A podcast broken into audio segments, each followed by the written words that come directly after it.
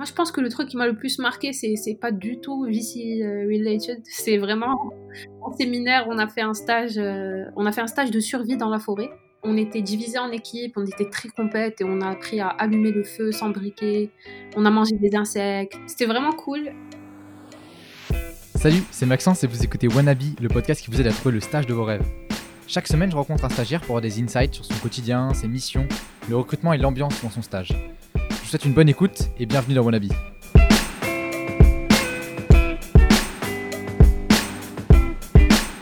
Ok, bah salut Rita, bienvenue dans le podcast Wannabe. Euh, merci beaucoup de prendre le temps de, venir répondre à mes questions. Premièrement, est-ce que tu pourrais te présenter brièvement ton parcours et puis, le stage dont tu es venu nous parler? Alors, salut Maxence, merci beaucoup de me recevoir. Je m'appelle Rita Elagi, j'ai 22 ans et je suis étudiante en management à l'école normale supérieure de Paris-Saclay, donc ex-Cachan. Je suis actuellement en année de césure et euh, je fais mon premier stage de césure en tant que VC analyst chez Citizen Capital. Avant ça, j'étais operating analyst chez Serena. Citizen Capital, c'est le fonds français pionnier de l'impact investing euh, en France. On investit dans des entreprises qui répondent à un besoin environnemental ou social majeur. Et euh, on a notamment investi dans Open Classrooms, Ulule, Airpure, Lalilo et plein d'autres entreprises vraiment cool. Ok, trop trop cool. Bah, on reviendra un petit peu sur, sur le, portefeuille de Citizen. Euh, pourquoi toi, tu as choisi de te tourner vers l'impact investing euh, et particulièrement vers Citizen Capital? Alors, je pense que j'ai choisi Citizen Capital parce que je voulais apprendre le métier de l'investissement à travers le prisme de l'impact. Chez Serena, j'étais operating analyst, donc euh, j'ai fait un peu d'invest, mais mon rôle était essentiellement en tant que support et je devais en gros aider euh, les operating partners dans leur mission d'accompagnement des entreprises du portefeuille. Là, je voulais vraiment apprendre euh, le métier de l'invest à travers le prisme de l'impact parce que ça permet de structurer la pensée et donc d'apprendre plus vite à être euh, un meilleur analyste et en plus parce que j'avais envie de découvrir l'univers de l'impact. Je sais que ces derniers temps, on en parle beaucoup de l'impact investing dans le milieu, mais Citizen, c'est un fonds qui est dans l'impact depuis plus de 12 ans maintenant. Et euh, leur approche et leur vision euh, de l'entreprise à impact m'intéressaient beaucoup. Ok, hyper clair. Et, toi, du coup, là, dans... tu, es actuellement vice-analyste. Euh, concrètement, quelles sont tes missions au quotidien? Alors, mes missions, mes trois principales missions sont, en gros, je suis responsable du deal flow entrant. Je centralise toutes les opportunités d'investissement que qu'on reçoit. Euh, que tous les partenaires reçoivent, que les directeurs d'investissement reçoivent, qu'on reçoit nous en contact direct. Et euh, je fais une première qualification de chaque dossier avant d'en parler à notre euh, réunion hebdomadaire avec le reste de l'équipe. Ensuite, je m'occupe du sourcing. Donc, le sourcing, ça veut dire que je vais à la recherche d'entreprises que je juge intéressantes pour Citizen Capital pour qu'ensuite on rentre en contact avec elles et lorsqu'on décide d'analyser euh, plus en profondeur une entreprise, donc je suis là du début jusqu'à la fin, je rencontre les entrepreneurs, je participe à l'analyse de tout le dossier, vraiment euh, de l'analyse euh, stratégique, de l'étude de marché, l'étude de la concurrence, à l'analyse du BP, jusqu'à la rédaction de la note d'investissement finale ça, c'est mes trois principales missions. Ensuite, j'ai d'autres missions plus annexes, on va dire. Bon, comme dans tous les fonds de VC, euh, c'est l'analyste qui s'occupe du CRM. Je participe aussi à la création du contenu. Je vais aussi participer, par exemple, à l'organisation en interne, au suivi des levées de fonds. Vraiment, il y a plein de missions annexes euh, par-ci, par-là. Ok, ok, trop, trop bien. Et, du coup, comment toutes ces missions s'articulent un petit peu dans dans ton day-to-day Je sais pas, est-ce que par exemple tu euh, sources le matin, l'après-midi tu fais plus des tâches de fond où tu creuses un sujet? Comment tu organises un peu, un peu toutes, euh, toutes tes journées? Alors, euh, je pense que mon day-to-day dépend vraiment des semaines et des priorités. Avant, j'étais super organisée, mais du coup, je pense que j'étais pas assez flexible pour répondre aux demandes qui sont imprévues en fait de la part de l'équipe. Donc là, je me suis réadaptée et ce que je fais, c'est qu'il y a une chose qui n'a pas changé, c'est que chaque matin, je consacre 20 à 30 minutes pour consulter mes mails perso et les mails euh, de la boîte contact de Citizen. Je réponds aux entrepreneurs, je réponds euh, aux, aux, leveurs qui nous envoient leur dossier, aux candidats qui nous envoient leur CV aussi, aux mails en interne. Ensuite, je vais m'attaquer aux priorités du moment. Donc, euh, vu qu'on est souvent sur plusieurs dossiers en même temps, en fonction du stade d'avancement dans chaque dossier, je vais avoir des choses à faire. Par exemple, au tout début, je vais devoir euh, résumer euh, le premier call qu'on a eu avec l'entrepreneur et ben, proposer une liste de questions à lui poser, par exemple. Quand on est vraiment plus avancé dans l'analyse, ça va être vraiment des tâches très différentes. Soit je vais par exemple analyser le marché, analyser la concurrence, vérifier en fait les multiples du secteur par exemple. J'ai pas encore fait de BP, mais ça devrait pas tarder, donc je pense que je vais aussi passer par la case BP. Souvent on met le BP selon le format Citizen. Avant, je m'occupais du deal flow au fur et à mesure de la semaine, et c'est encore ce que je fais quand on a des semaines où on reçoit vraiment beaucoup de dossiers. Mais euh, disons que je préfère quand même réserver un jour, un jour et demi par semaine pour le vidéo. Parce que, en fait, c'est ma tâche principale et je veux vraiment bien le faire. Et euh, c'est vraiment euh, la chose que je suis venue apprendre, en gros. Je préfère me prendre une journée pour me mettre dans un état d'esprit euh, deal flow parce que c'est vraiment un état d'esprit particulier. Il faut vraiment être super focus, multiplier les missions puis revenir vers le deal flow. Pas, on va dire que c'est pas, c'est pas super en fait. En termes de productivité, c'est pas génial. Après, euh, souvent dans la journée, je suis euh, mise à contribution sur plusieurs sujets, soit marketing, soit lié à la relation aux investisseurs, soit par exemple à l'écosystème. Donc, euh, je m'occupe aussi de ça souvent une partie de ma journée. Sinon, je m'arrête à midi 30 pour manger. Je reprends vers 13h30, 14h. Il est super rare que je dépasse les, les 19h30, 20h. C'est vraiment rare. Chez Citizen, on n'est pas dans on n'a pas une culture d'entreprise, on travaille jusqu'à pas d'heure. En tout cas, pas les juniors.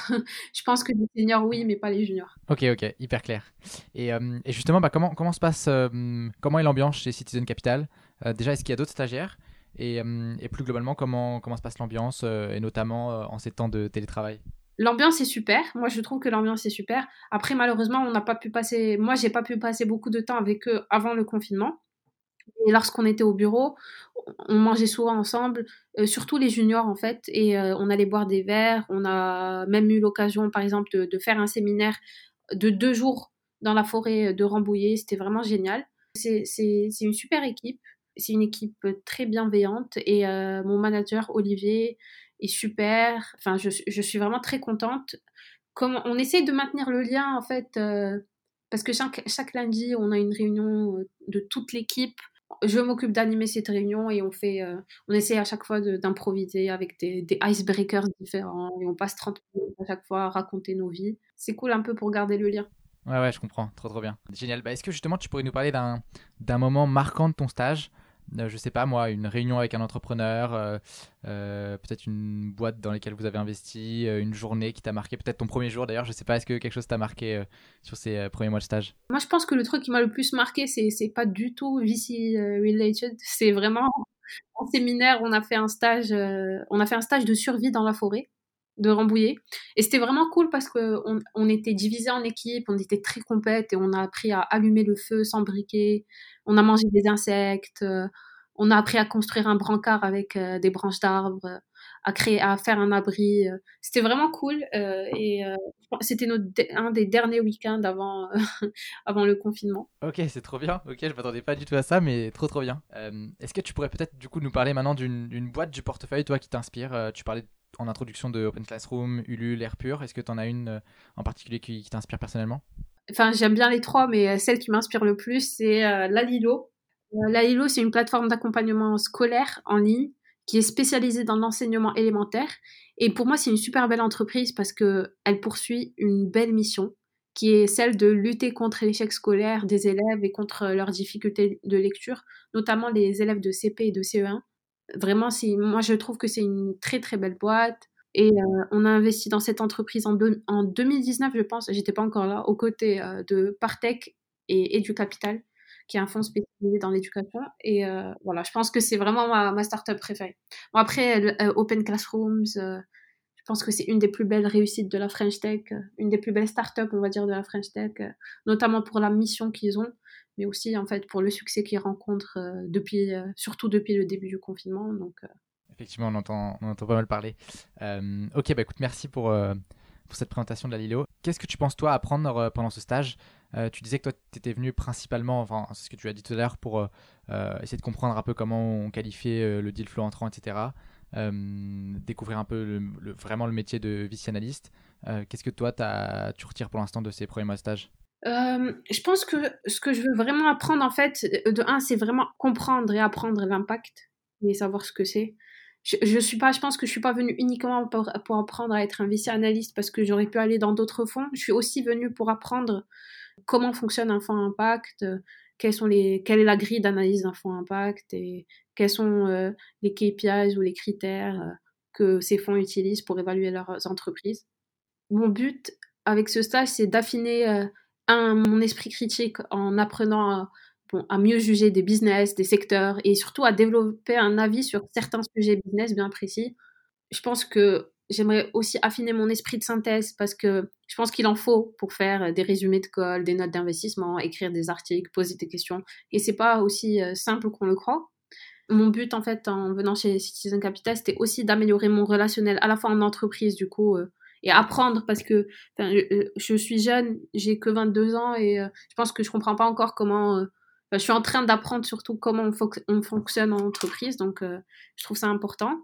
Et euh, surtout euh, comprendre comment se comporter avec des entrepreneurs, quelles relations on doit entretenir avec eux en tant qu'investisseur.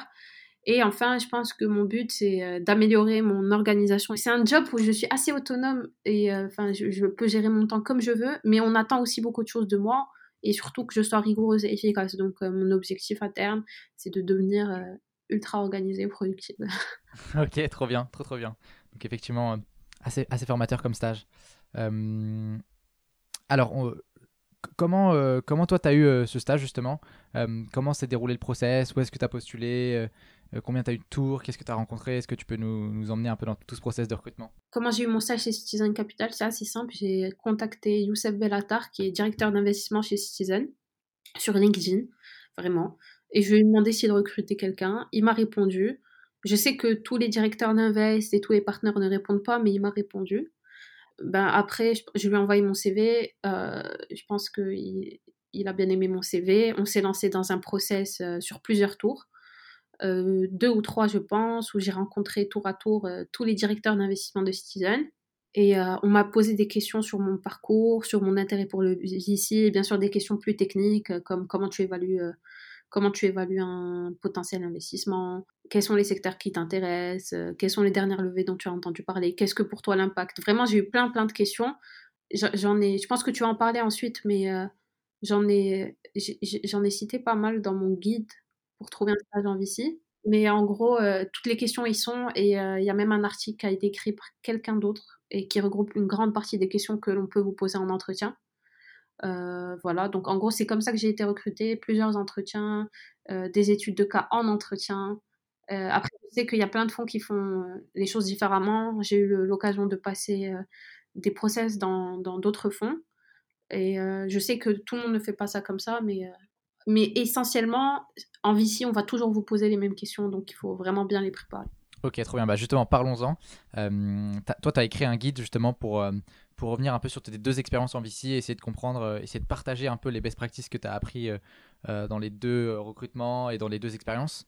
Est-ce que justement tu peux nous parler un petit peu de ce guide et comment on peut l'avoir et, qu'est-ce qu'il contient? Oui, bien sûr. Donc ce guide, je l'ai rédigé pour aider un peu tous ceux qui cherchent un stage en VC à en trouver un. Dans ce guide, en gros, ce qu'on trouve, c'est comment trouver des offres parce que euh, les fonds en venture capital soit ne publient pas leurs euh, offres de stage, donc euh, ils attendent que les gens les, contactent et ensuite ils choisissent en fonction des personnes qui les ont contactés en candidature spontanée, soit ils publient sur des canaux de communication bien bien précis. Donc c'est très important de bien les connaître pour postuler assez rapidement parce que je pense que la plupart des, des, euh, des VC euh, euh, traitent les candidatures en fonction, en flux tendu. Quoi. Ils les reçoivent, traitent, et parfois tu peux postuler en novembre pour un stage en mars et on te dira qu'ils ils ont déjà trouvé quelqu'un. ensuite, il y a des conseils par rapport à la candidature, donc comment faire le bon CV, comment faire le bon mail de, candidature, et souvent, vous allez aussi retrouver des formulaires euh, les VC demandent souvent euh, aux gens de remplir des formulaires. Euh, en gros, ils veulent vérifier l'intérêt et la connaissance de l'écosystème entrepreneurial et VC du candidat. Ils vont poser des questions assez types que j'ai que j'ai mises dans le guide. Et enfin, il y a la partie entretien. Donc là, c'est vraiment toutes les toutes les questions qu'on peut vous poser en entretien et vraiment tous les types de study case que vous pouvez avoir en entretien. Et là encore, c'est assez différent euh, d'un fond à l'autre.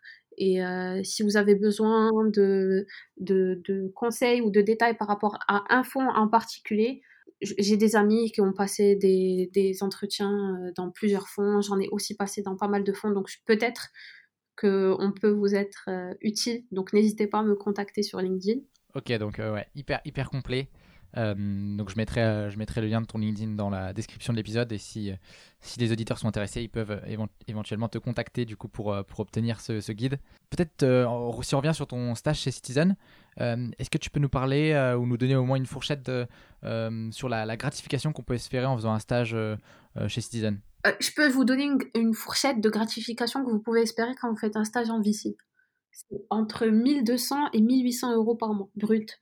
Euh, c'est en fonction du. Si soit vous êtes en césure ou en fin d'études, mais euh, c'est souvent, en fait, dans la plupart des fonds, c'est 1500 euros.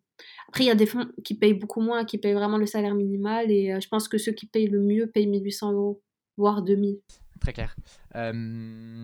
pour finir le podcast, j'aimerais bien qu'on parle aussi de, bah, justement de ton podcast. Euh, c'est vrai que tu animes un, podcast aussi sur euh, les entrepreneurs et surtout les, les First Time euh, Founders, c'est le nom justement du, podcast. Tu as aussi une newsletter, donc est-ce que tu pourrais nous parler de, de tous ces side projects? Bien sûr. Alors, First Time Founders, c'est un média, donc c'est un podcast et une newsletter qui démocratise l'entrepreneuriat. Pour moi, c'est un podcast qui est là pour démonter les clichés entretenus autour de l'image romanesque de l'entrepreneur, hors du commun, successful, qui réussit tout tous les invités que je reçois sont des first-time entrepreneurs, donc pour la plupart, ils sont assez jeunes et ils nous parlent un peu de toutes les difficultés qu'ils ont pu vivre, de leur parcours, euh, euh, de la réalité de leur quotidien. Ils nous donnent des tips, comment se lancer, euh, comment lever des fonds. Vraiment, c'est des discussions qui durent entre 45 minutes et une heure. Et la newsletter, la newsletter, elle est, elle est un peu plus théorique, je pense. Et en gros, elle a pour but de démocratiser l'entrepreneuriat et la tech et le VC à une audience qui ne s'y connaît pas trop peut-être. Euh, c'est en gros, chaque semaine, je vais proposer une immersion euh, au sein de l'écosystème et euh, je vais proposer soit une analyse sectorielle comme j'ai pu en faire sur les néobanques pour adolescents ou sur comment la technologie transforme le secteur de la logistique, soit je vais proposer des, des, réflexions autour de certains métiers. Donc pour l'instant, je me suis consacrée au VC euh, j'ai parlé des levées de fonds féminines, euh, j'ai parlé euh, des billets qui rentrent en compte lorsque les VC évaluent de potentiels investissements. Donc chaque semaine, vraiment, j'essaye de, proposer du contenu neuf sur un sujet différent et c'est souvent assez lié au podcast. Trop bien. Bah écoute, euh, foncez écoutez euh, First Time Founders et, vous abonnez à sa newsletter. Écoute, merci beaucoup euh, Rita pour, pour ton témoignage aujourd'hui. où est-ce que les gens peuvent te contacter s'ils veulent ton guide, s'ils veulent aller écouter ton podcast, s'ils veulent aller s'abonner à, ta newsletter? Je pense que le meilleur moyen de me contacter, c'est sur LinkedIn. Donc c'est Rita L-H-I. G-H-I-T-A, E-L-H-A-W-J-I. Et si, vous voulez, si vous voulez en savoir plus sur First Time Founders, il suffit de consulter le site. Donc c'est ftfounders.fr. Il y a un lien vers tous les épisodes du podcast et la newsletter. Trop bien, bah, je mets tout ça aussi euh, dans la description. Écoute, merci beaucoup Rita et puis bah, bon, bonne fin de stage euh, chez Citizen. Merci beaucoup à toi Maxence. Merci à tous d'avoir écouté jusqu'à la fin. Si jamais l'épisode vous a plu ou vous souhaitez le soutenir, euh, n'hésitez pas à laisser un commentaire sur Apple Podcast ou vous abonner sur Spotify. Enfin, si vous avez des feedbacks ou vous souhaitez que j'interviewe un stagiaire en particulier, n'hésitez pas à me contacter à maxence.lajpea.fr. A bientôt